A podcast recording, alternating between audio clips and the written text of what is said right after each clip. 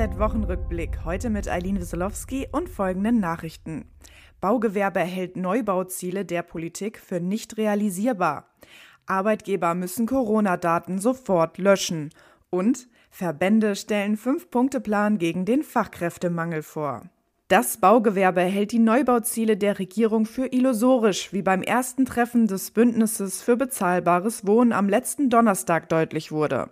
Neben Akteuren der Baubranche nahm daran auch die Bundesbauministerin Clara Geiwitz teil. Die Folgen des Ukraine-Krieges, die Sanktionen gegen Russland und die gestörten Lieferketten belasteten zunehmend die hiesige Baukonjunktur, sagte Rainer Quast im Vorfeld des Treffens. Der Wohnungsbau verliere bereits jetzt an Schwung, so der Präsident des Zentralverbandes des deutschen Baugewerbes. Die Branche sieht vor allem die Politik in der Verantwortung und fordert unter anderem, Genehmigungsverfahren zu beschleunigen. Arbeitgeber müssen personenbezogene Corona-Daten sofort löschen. Darauf weist die Datenschutzbeauftragte Barbara Thiel hin.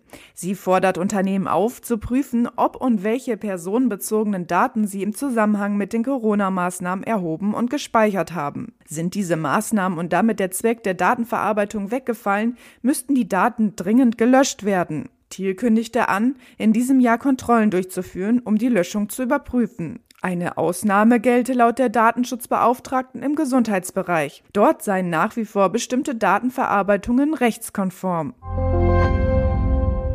Vier Zentralverbände, darunter die der Elektrotechnik und von Sanitär, Heizung, Klima sowie die IG Metall, haben die Politik in fünf konkreten Schritten aufgefordert, etwas gegen den Mangel an Fachkräften im Handwerk zu unternehmen. Der erste Schritt sieht ein Sofortprogramm vor.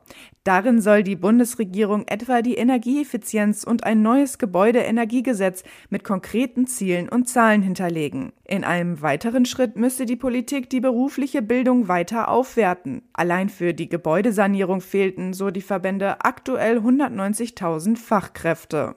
Weitere Nachrichten für das Handwerk sowie praktische Hilfen für Unternehmer finden Sie immer auf dhz.net oder in unserem kostenlosen Newsletter.